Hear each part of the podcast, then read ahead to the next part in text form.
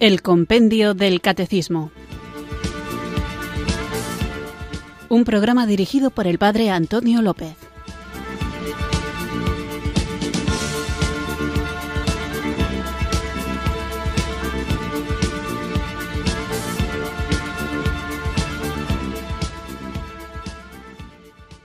Buenas tardes, queridos oyentes de Radio María. Recibido un cariñoso saludo desde Irurzun, en Navarra, quienes sintonizáis una tarde más esta emisora que cambia vidas, esta Radio de la Virgen, Radio María, para escuchar el programa El Compendio del Catecismo, nuestro espacio diario de formación católica en el que tratamos de conocer la fe que debemos vivir, compartir y defender. En estos inicios de programa, en los que Estoy hablando de algunas cuestiones concretas, prácticas de la celebración de la liturgia, en particular la mayoría de veces de la Santa Misa. Hoy quisiera compartir con vosotros alguna reflexión sobre la comunión bajo las dos especies. Normalmente, cuando participamos de la Santa Misa, los fieles, debidamente preparados, se acercan a recibir al Señor y lo hacen en la comunión bajo la especie de pan. Pero también se puede hacer, y de hecho es una pregunta que más de una vez me han formulado, ¿por qué comulgamos solamente con pan y no con vino? Digo que también se puede hacer con pan y vino. El mandato de Jesús fue precisamente cuando instituyó el sacrificio eucarístico, el de tomad y comed y tomad y bebed tanto su cuerpo como su sangre son ofrecidas por el Señor para ser recibidas por todos en comunión.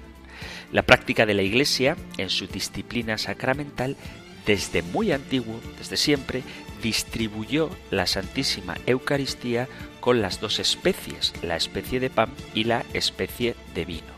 Durante siglos era el diácono el que ofrecía el cáliz al fiel que iba a comulgar para que con la debida reverencia bebiese solamente un poco de la sangre del Señor, prácticamente mojarse los labios con ella. De manera que primero el obispo daba la comunión con el cuerpo del Señor y a continuación se acercaban al diácono que les ofrecía la sangre de Cristo. Dice San Cirilo de Jerusalén, no te acerques, pues, con las palmas de las manos extendidas ni con los dedos separados, sino que poniendo la mano izquierda bajo la derecha, a modo de trono que ha de recibir al Rey, recibe en la concavidad de la mano el cuerpo de Cristo, diciendo Amén.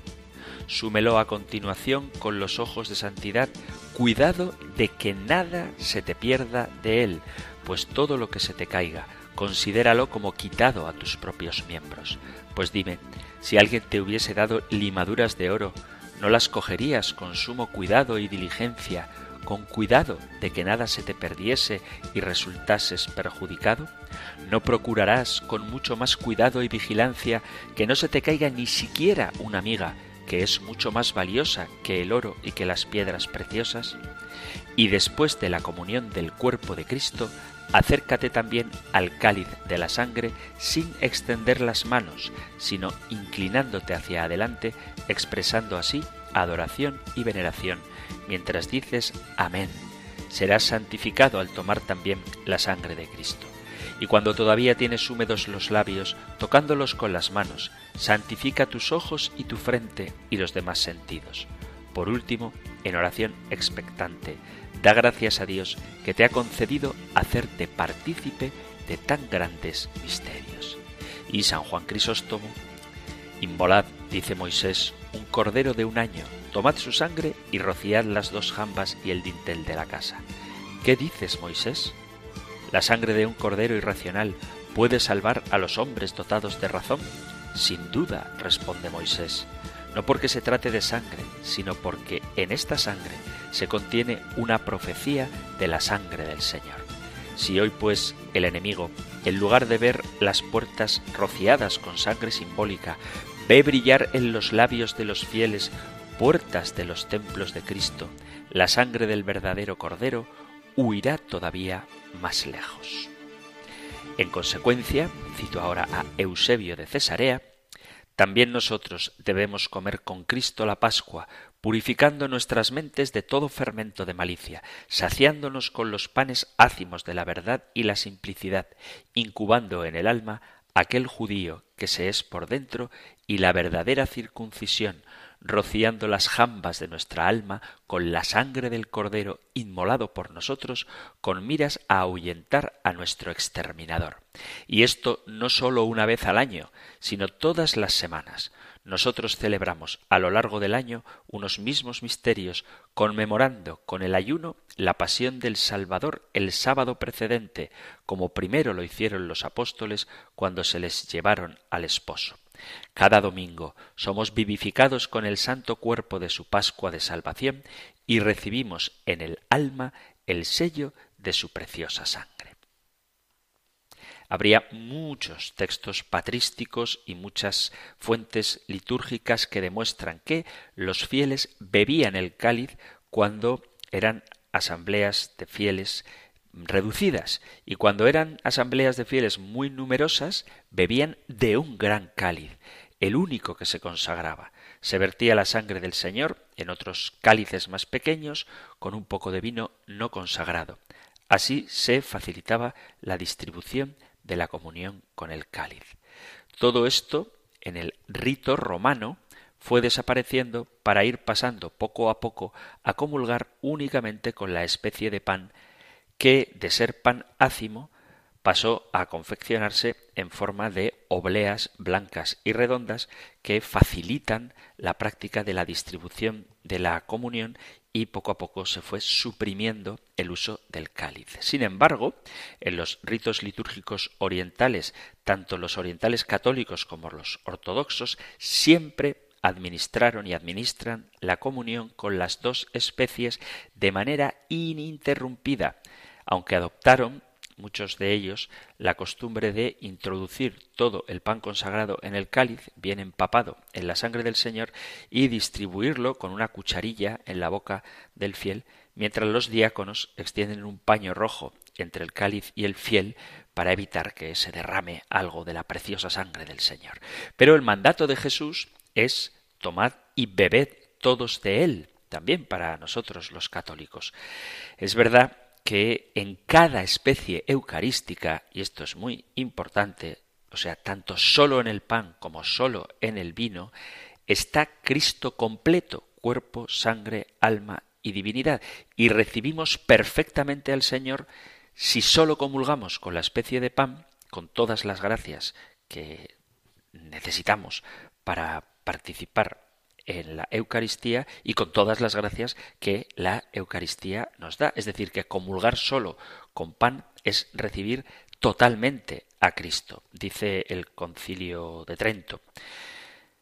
Porque Cristo, nuestro Redentor, dijo que lo que ofrecía bajo la especie de pan era verdaderamente su cuerpo. Se ha mantenido siempre en la Iglesia esta convicción, que declara de nuevo el Santo Concilio. Por la consagración del pan y del vino se opera la conversión de toda la sustancia del pan en la sustancia del cuerpo de Cristo nuestro Señor y de toda la sustancia del vino en la sustancia de su sangre. La Iglesia Católica ha llamado justa y apropiadamente a este cambio transustanciación. Lo que Cristo dijo fue comed todos de él, bebed todos de él. El misal romano actual nos recuerda la importancia y el significado de poder recibir al Señor bajo las dos especies de pan y de vino. Dice, cuando la Sagrada Comunión se hace bajo las dos especies, el signo adquiere una forma más plena. De esta forma, en efecto, el signo del banquete eucarístico resplandece más perfectamente y expresa más claramente la voluntad divina con que se ratifica la nueva alianza y eterna en la sangre del Señor, así como también la relación entre el banquete eucarístico y el banquete escatológico en el reino del Padre. A los sacerdotes corresponde, según dice el misal, explicar bien la comunión con la sangre del Señor, su sentido y forma, el por qué. Y el mismo sentido, exhorten a los fieles para que se interesen por participar más intensamente en el sagrado rito en el cual resplandece de manera más plena el signo del banquete eucarístico. Por lo tanto, ha de procurarse la forma de distribuir la Sagrada Comunión que sea más decorosa y más reverente. A veces el número de fieles, es decir, que acude mucha gente a la iglesia, no permite que todos y cada uno beba directamente del cáliz, pero sí es factible, con el debido cuidado, distribuir la Sagrada Comunión por intinción, es decir, mojando la forma consagrada en el cáliz y depositándola en la boca del fiel. Dice la instrucción general del misal romano. Si la comunión del cáliz se hace por intinción, quien va a comulgar, teniendo la patena debajo de la boca, se acerca al sacerdote, quien sostiene el vaso con las sagradas partículas y a cuyo lado se sitúa el ministro que sostiene el cáliz. El sacerdote toma la hostia, moja la parte de ella en el cáliz y mostrándola dice el cuerpo y la sangre de Cristo. Quien va a comulgar responde Amén. Recibe del sacerdote el sacramento en la boca y enseguida se retira. Hay muchos momentos y celebraciones en el año litúrgico, a lo largo del año litúrgico, en el que la distribución de la sangre de Cristo sería muy aconsejable si no hay demasiados fieles que acudan a la misa, por ejemplo, durante el tiempo de Pascua. O si el sacerdote está solo y no hay acólitos instituidos, estos ritos de comulgar con el pan y el vino resultan más difíciles, pero existen también, quizá los hayáis visto, unos cálices patena que están integrados en una sola pieza que aunque no son demasiado bonitos, sí que son útiles para dar la comunión bajo las dos especies. Es una patena que tiene un soporte en el cual va engarzado el cáliz que queda en el centro de la patena, de tal manera que facilita mucho para que un sacerdote solo, sin ayuda del acólito, pueda dar la comunión bajo las dos especies. Pero hay que dejar claro que recibir la comunión bajo las dos especies significa recibir lo mismo que cuando recibes solamente la especie de pan o de vino, solo que se hace más expresivo el significado de las palabras de Jesús. No se puede hacer, no se puede hacer que cada fiel se acerque al altar y moje él la hostia en el cáliz, autodándose la comunión. Jamás la hostia consagrada y mojada en la sangre del Señor se puede depositar en la mano del comulgante. Y tampoco se puede hacer, como a veces se puede ver desafortunadamente, que un fiel le pase el cáliz a otro fiel para que comulguen bajo las dos especies. No está permitido que los fieles tomen la hostia consagrada ni el cáliz sagrado por sí mismos, ni mucho menos que se lo pasen entre sí de mano en mano.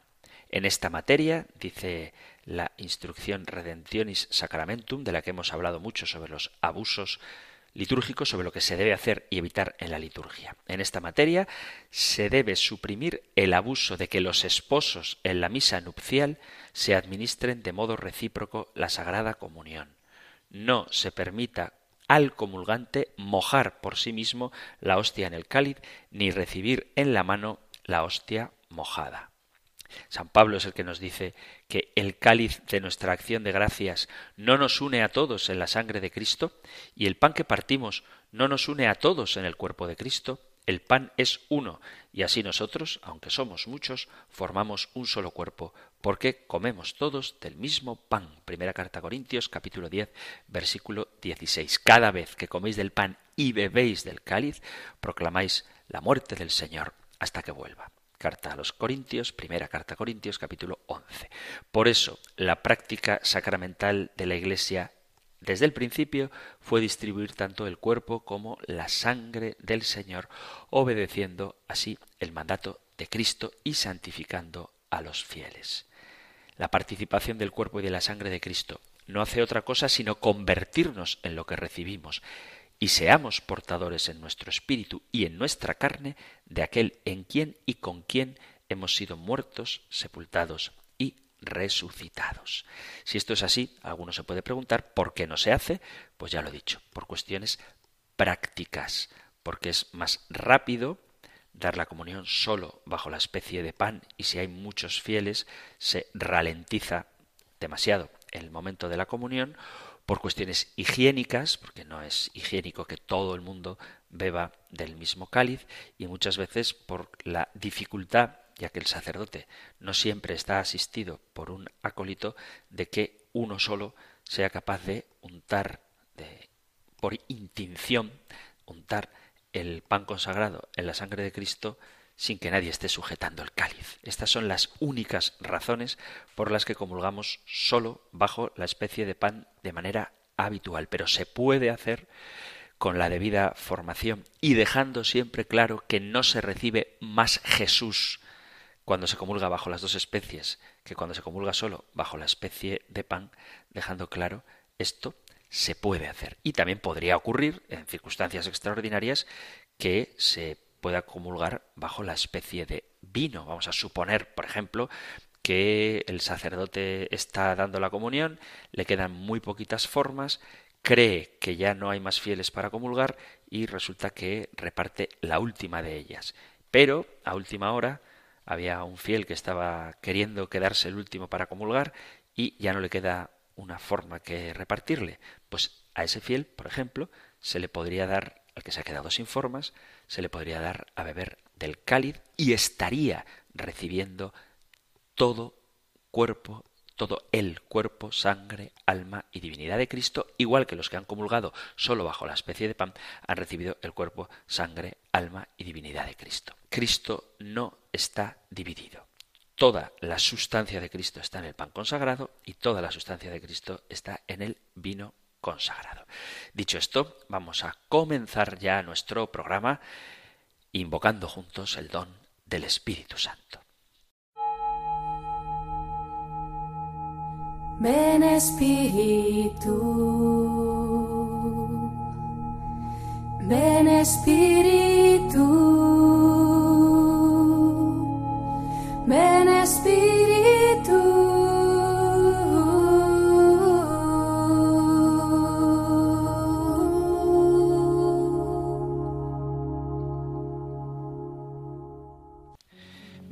Espíritu Santo, tú que eres como un viento divino, dame la gracia de superar toda timidez y toda cobardía ante la vida.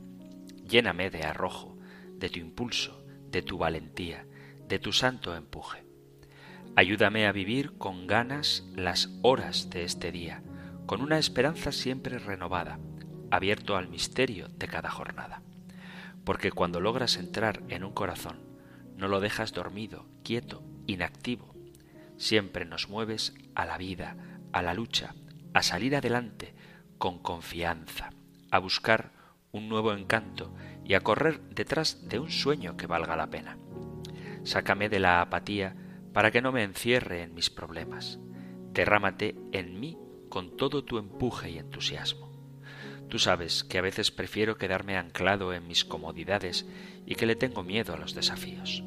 Quema con tu fuego toda cobardía y todo cansancio. Lánzame a la aventura de cada día.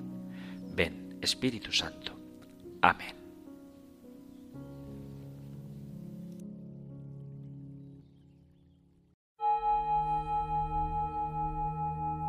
Ven Espíritu, ven Espíritu, ven Espíritu.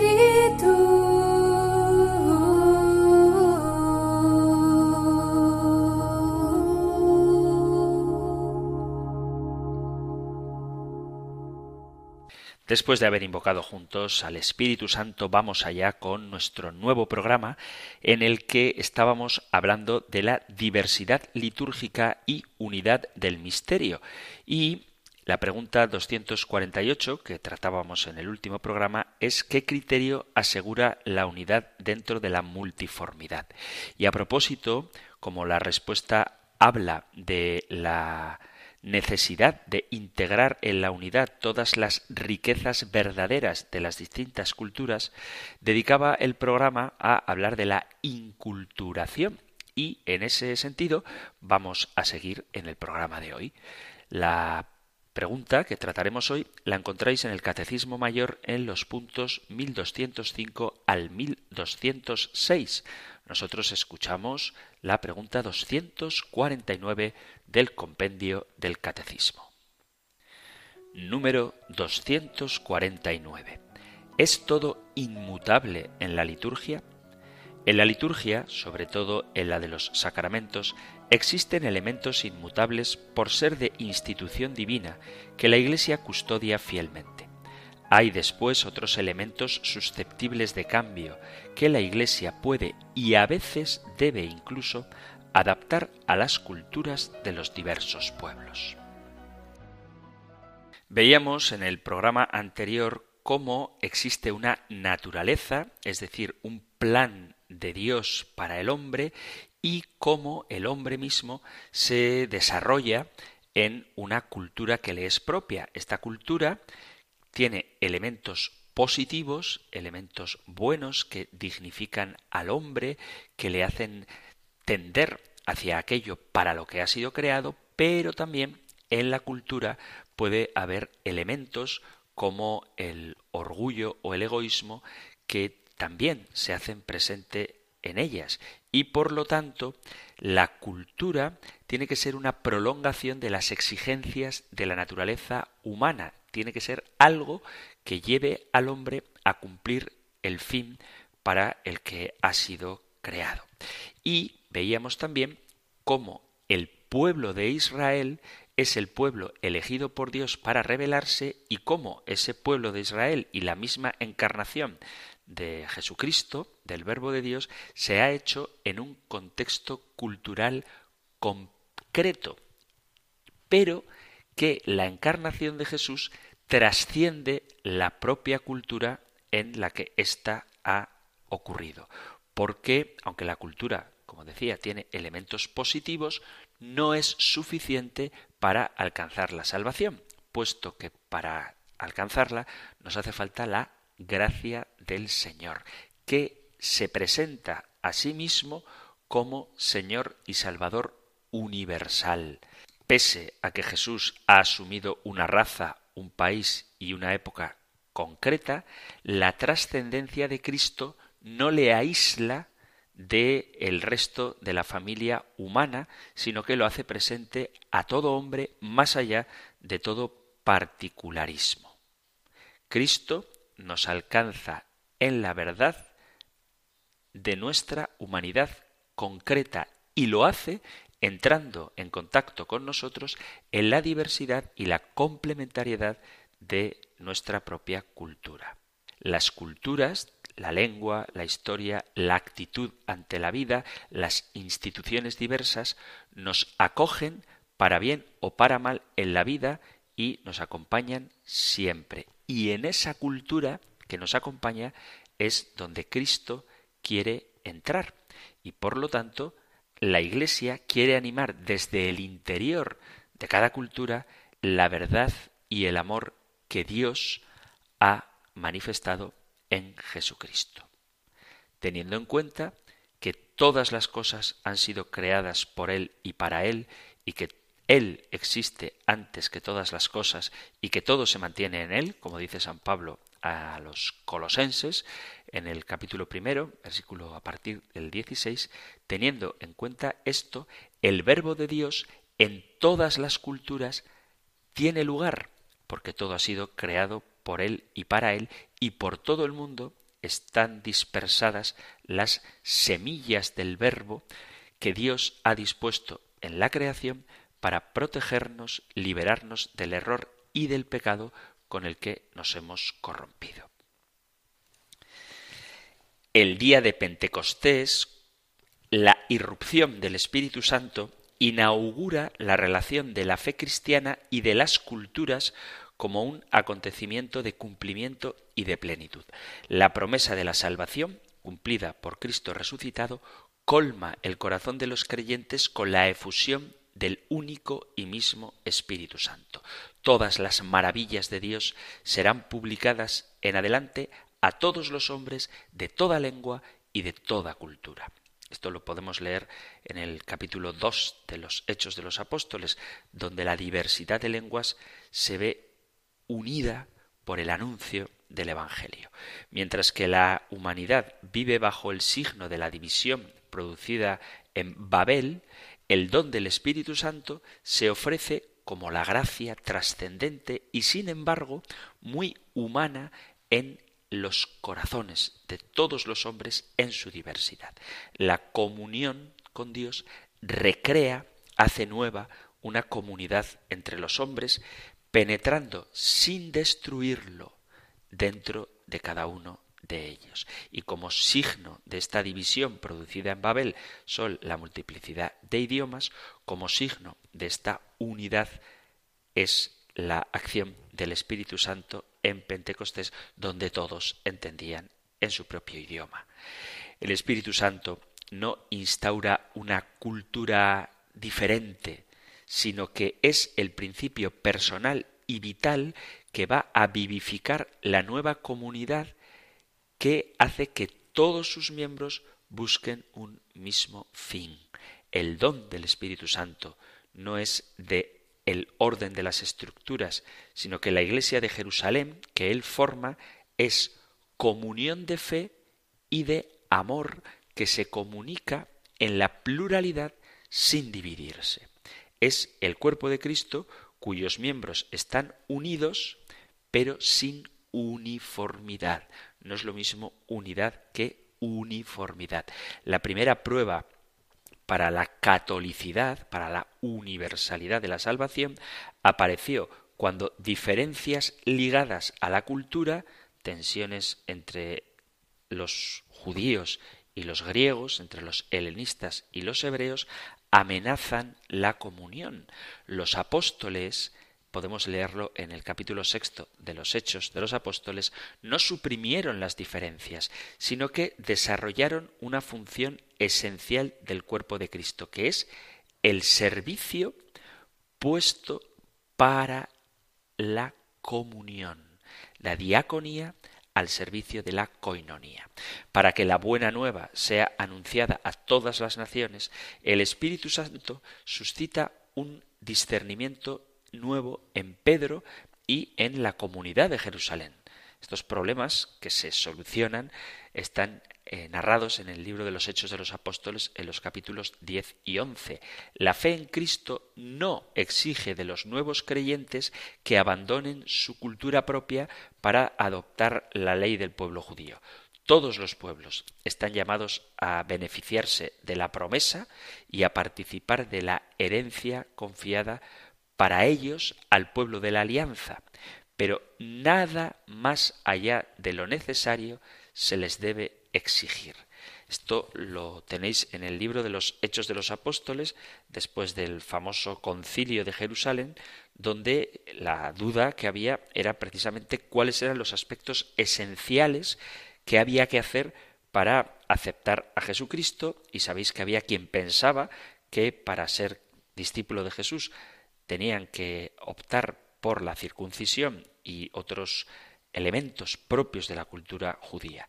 Sin embargo, lo que se determina al final de este debate que tenéis en el capítulo 15 de los Hechos de los Apóstoles es, leo Hechos 15, 28, que hemos decidido el Espíritu Santo y nosotros no imponeros más cargas que estas indispensables. Pero el misterio de la cruz, escándalo para los judíos, es locura para los paganos. Aquí la inculturación de la fe choca con el pecado que retiene cautiva la verdad de una cultura que no ha sido asumida por Cristo, que es la idolatría. Mientras el hombre está privado de la gloria de Dios, todo lo que cultiva, todo lo que el hombre hace, opaca esta imagen de Dios. El anuncio de los apóstoles parte de la creación y de la vocación a la alianza y denuncia las perversiones morales de una humanidad ciega, anunciando la salvación en Cristo crucificado y resucitado. Vemos, por tanto, que hay elementos de la cultura, en concreto estoy pensando en la carta a los romanos, que van en contra de la salvación anunciada por Jesucristo. Dice la carta a los romanos en el capítulo 3, versículo 23, todos pecaron y todos están privados de la gloria de Dios.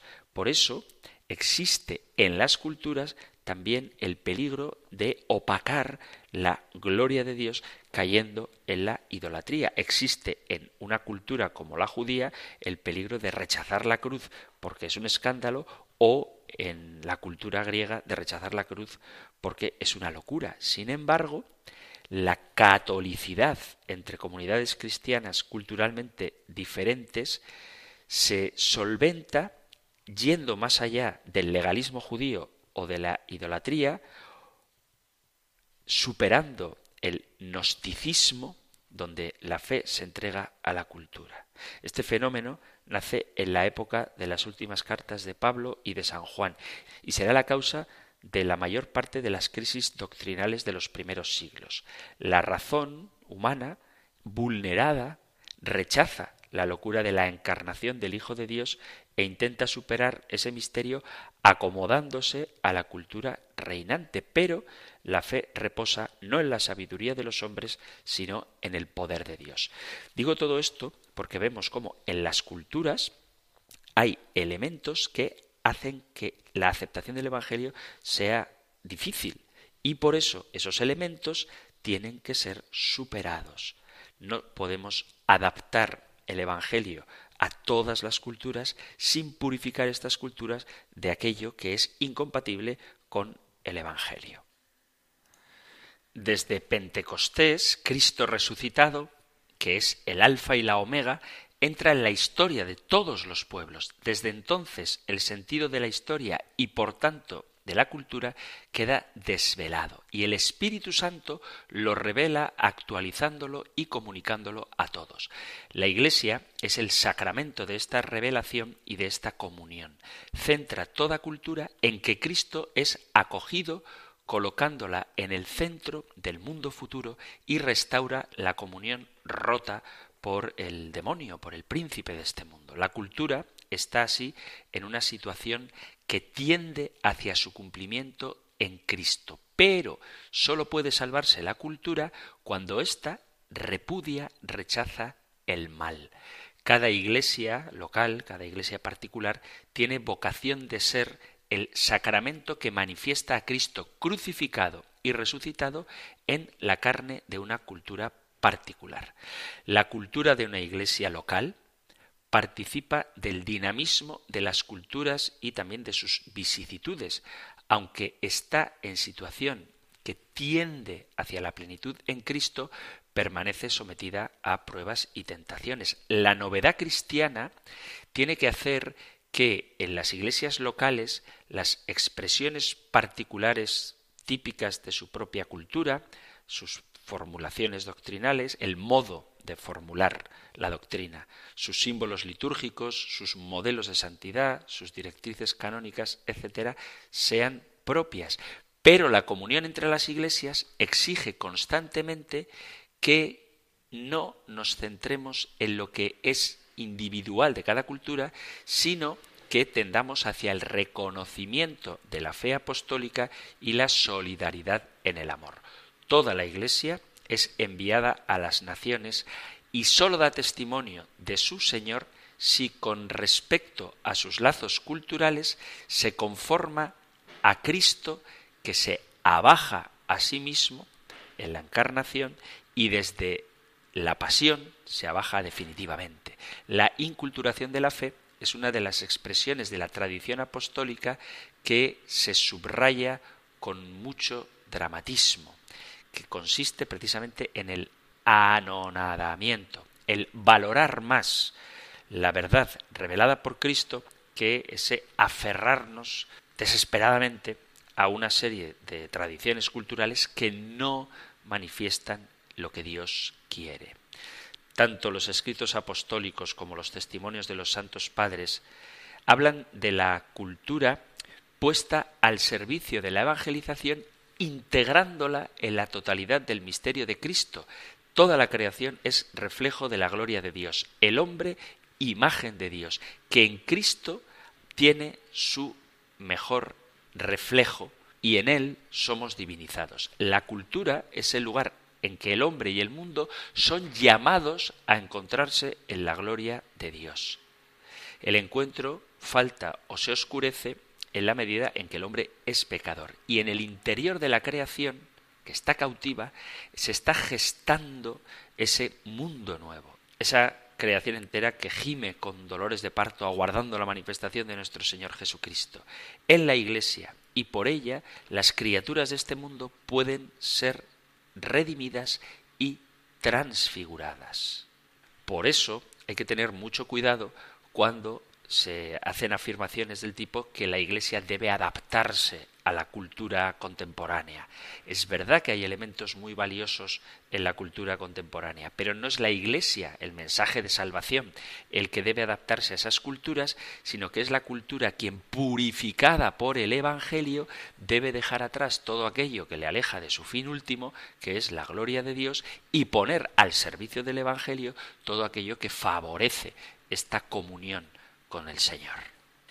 No deja de llamar la atención lo mucho que se ataca a la Iglesia de no adaptarse a las culturas cuando precisamente la Iglesia Católica a lo largo de la historia, superando con mucho a las demás religiones, ha sabido adaptarse y adaptar creaciones culturales de los diferentes pueblos del planeta. Por algo nos llamamos católicos, es decir, universales, desde el mensaje evangélico, desde el mismo mandamiento principal de Jesús, al considerarnos todos hijos de Dios desde la primera práctica de los primeros cristianos. La presencia de sacerdotes y religiosos y religiosas de todas las razas y naciones es una riqueza de la Iglesia católica que no puede representar a otras religiones. ¿Por qué nos cuesta entender el mundo moderno? ¿Por qué no se sabe utilizar correctamente los medios de comunicación y las nuevas tecnologías de la comunicación, no solamente estando a la defensiva y con contenidos tradicionales, sino con creatividad y estilos y propuestas nuevas? Tenemos que volver a impregnar nuestra cultura del verdadero sentido que tiene. Por ejemplo, no dejando que la Navidad se convierta en un tiempo de consumismo masivos, o que Papá Noel tenga más importancia que Jesús, o que la Semana Santa sean unas vacaciones en vez de un tiempo de reflexión y oración. Tenemos que conservar los ritos litúrgicos, las palabras, los símbolos que se usan, dándoles el verdadero significado y no confundiendo una celebración litúrgica con una obra de teatro, que sí que debemos, podemos y debemos meternos en el mundo de la cultura, del teatro, del cine, de las novelas, de la escritura, de cualquier expresión artística y comunicativa propia del siglo XXI. Es bueno que nos metamos en ello, pero tenemos que hacerlo no para mimetizarnos con el mundo, no para confundirnos con él, sino para sembrar en medio de él la buena noticia del Evangelio.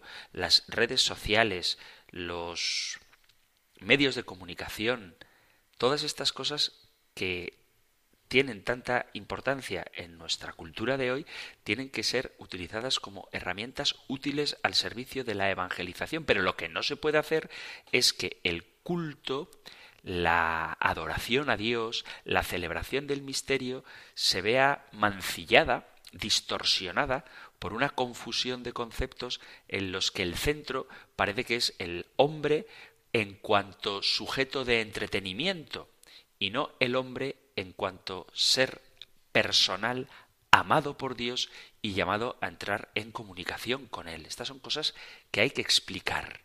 Pero ciertamente tenemos que tener el valor suficiente, como dice el compendio del catecismo, que la Iglesia puede y a veces debe incluso adaptarse a las culturas de los diversos pueblos. Por eso no hay ningún problema si se introducen cambios en la vestimenta de la liturgia. Por ejemplo, cuando se suprimió la tiara. A veces uno puede pensar que el Papa ya ha cambiado algo esencial. Pues no, es una expresión cultural que si se cambia no modifica en absoluto el sentido de la figura del Santo Padre. Podemos adaptar los textos litúrgicos a la cultura propia del siglo XXI sin perder lo que es esencial a la tradición católica el tema de la música, del que ya hemos hablado varias veces en el programa, no es lo mismo la expresión musical que pueda hacerse en un país asiático que la que se pueda hacer en un país africano o de Latinoamérica. Son expresiones diferentes que no alteran en nada, aunque se cambien, la esencia del cristianismo. Yo creo que esto es algo que es fácil de comprender. Por eso hay cosas que sí pueden cambiar en la celebración litúrgica y otras, como por ejemplo las palabras de la consagración, la presencia del altar, la presencia de la palabra de Dios, evidentemente eso no puede cambiar. Pero tenemos que saber distinguir unas cosas de las otras. Y a esto ayuda mucho tener una profunda formación cristiana, también sirviéndonos de las nuevas tecnologías de comunicación y aprovechando lo que la tecnología nos ofrece para hacer una auténtica transmisión de la fe católica. Es un gravísimo problema que tenemos que se asocie lo católico con lo aburrido, anodino o mojigato cuando precisamente la fe lo que hace es espabilar, es ponernos en marcha, es colmarnos de alegría, es innovar en la forma de relacionarnos entre nosotros con la creación y por supuesto con Dios, que se nos ha revelado de una manera única. Y esta novedad es algo que predicamos a veces con un tono tan apático que en vez de despertar interés lo que hace es producir somnolencia. Y por eso tenemos que ser valientes, adentrarnos en nuestra cultura, manteniendo nuestra identidad propia, pero sin tener miedo a arriesgarnos en nuevas formas de expresión de esa única verdad que nosotros hemos recibido y que la Iglesia custodia.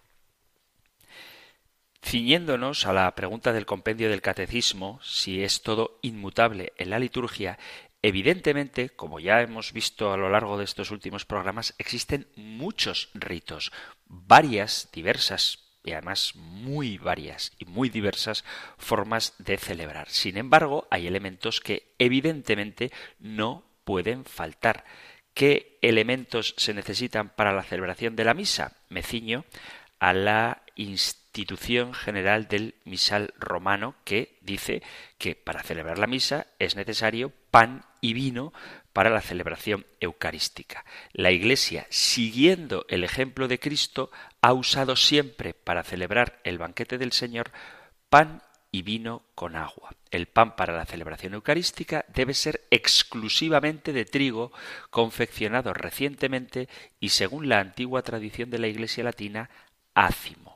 La naturaleza del signo exige que la materia de la celebración eucarística aparezca verdaderamente como alimento. Conviene, pues, que el pan eucarístico, aunque sea ácimo y elaborado en la forma tradicional, se haga de tal forma que el sacerdote, en la misa celebrada con el pueblo, pueda realmente partirlo en partes diversas y distribuirlas al menos a algunos fieles. No se excluyen de ninguna manera las hostias pequeñas cuando así lo exige el número de los que van a recibir la Sagrada Comunión y otras razones pastorales. Pero el gesto de la fracción del pan que era el que servía en los tiempos apostólicos para denominar de una manera sencilla la Eucaristía, manifestará mejor la fuerza y la importancia del signo de la unidad de todos en un solo pan y de la caridad por el hecho de que un solo pan se distribuye entre hermanos. El vino para la celebración eucarística debe ser del fruto de la vid, es decir, vino natural y genuino, no mezclado con sustancias extrañas.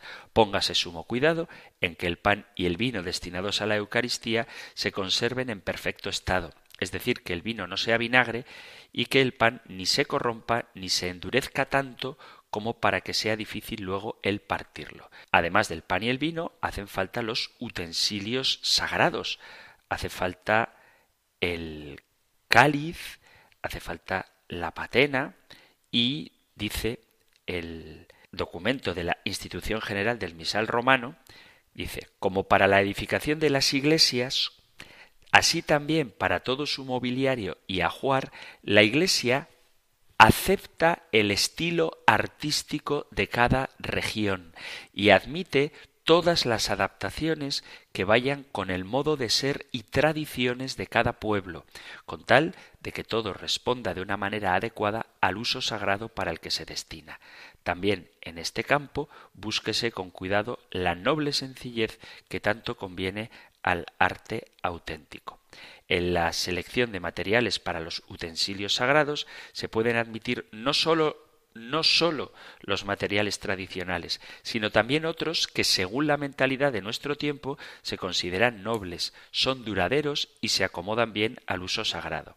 Es decir, que, que tiene que haber pan y vino y luego los utensilios sagrados, dice este documento, que así como para la edificación de las iglesias y todo su mobiliario, también para los utensilios sagrados se acepta el estilo artístico de cada región. Entre estos utensilios sagrados está los vasos sagrados y entre ellos el cáliz y la patena en los que el pan, el vino se ofrecen, se consagran y se toman. Deben ser confeccionados con metal noble y si están hechos de materiales que puedan oxidarse o de materiales menos nobles que el oro, generalmente deben llevar la parte interior dorada.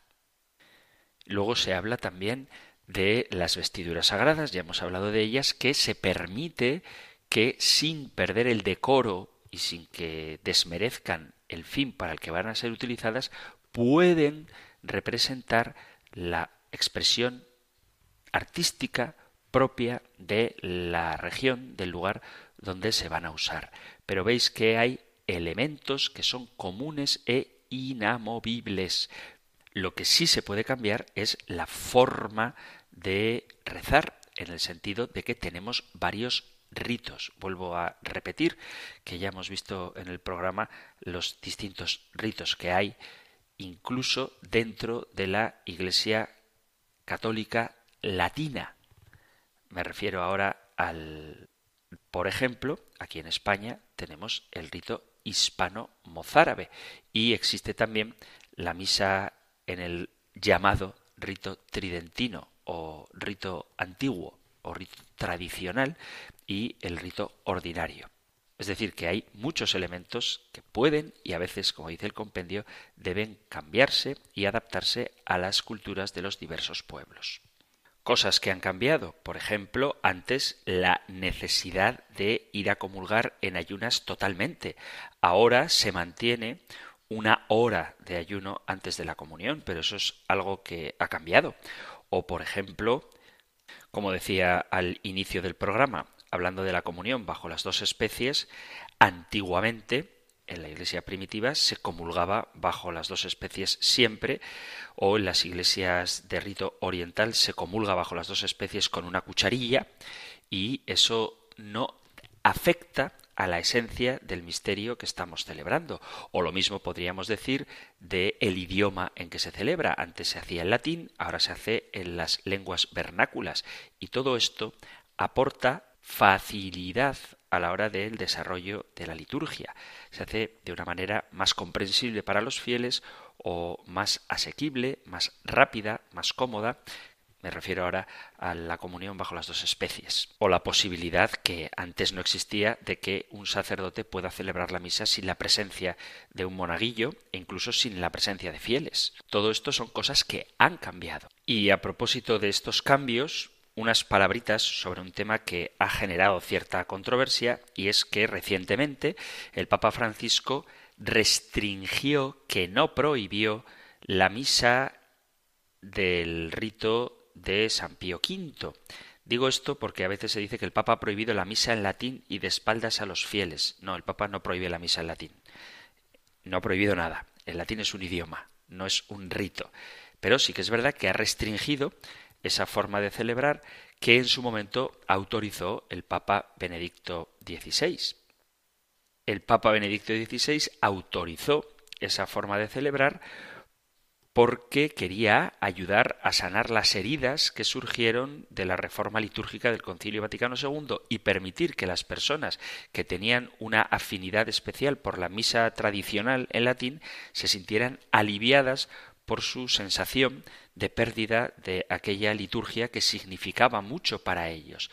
Pero la realidad es que se adulteró este modo de celebrar la misa en comunión con la Iglesia Católica, pretendiendo que esta manera de celebrar la liturgia salvaría a la Iglesia, como si hubiera dos iglesias, la Iglesia que celebra según el rito del Concilio Vaticano II o la Iglesia que celebra según el ritual de antes del Concilio Vaticano II, como si la Iglesia estuviera dividida. Algunos usaron el permiso del Papa Benedicto XVI para promover una especie de clericalismo y elitismo. Digo algunos, no todos.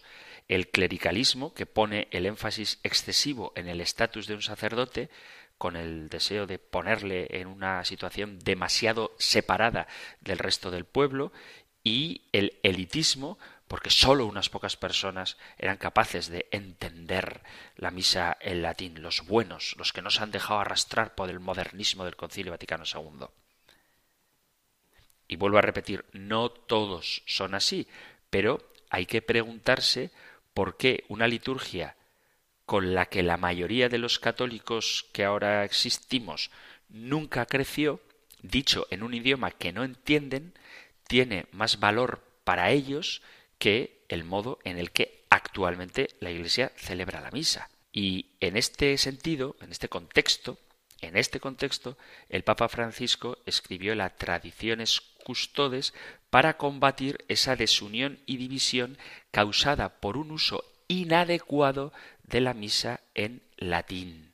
Ojo, que no porque la misa en latín, según el rito de San Pío V, sea de suyo mala, no lo es. Es una forma católica de celebrar la Eucaristía que está permitida, pero restringida precisamente para evitar esa tendencia de creer que la forma antigua es válida y la nueva no salva.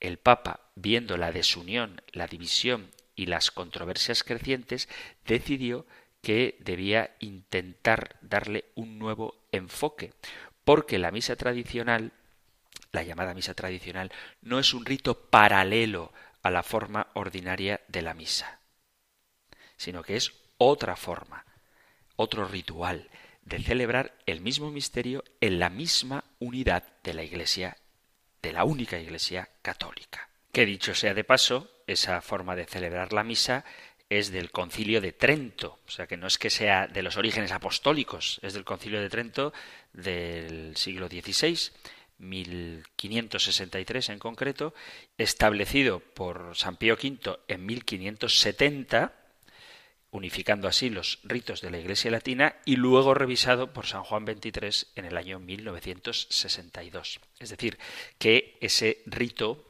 de San Pío V, ese rito tridentino, no es tan antiguo, contando con que la Iglesia tiene dos mil años, este es del año de finales de los años 1500.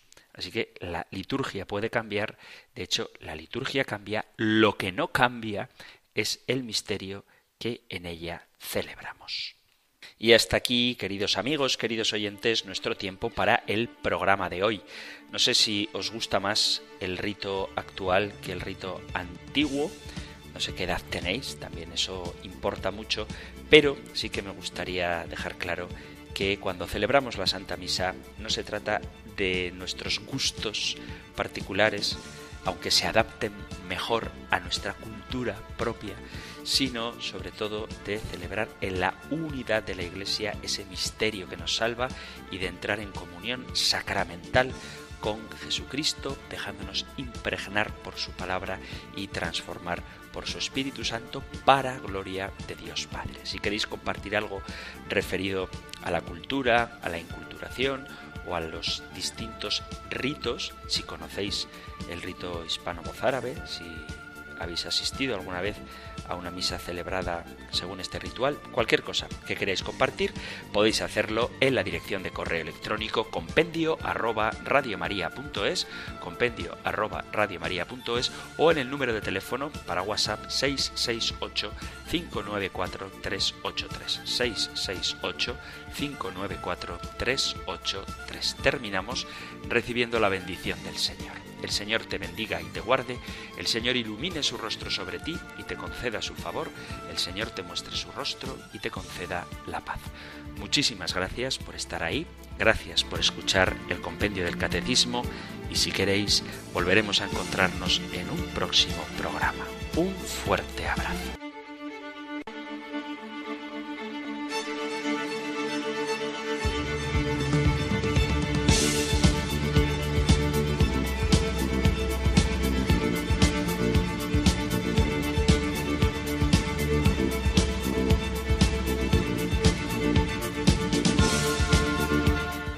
El Compendio del Catecismo.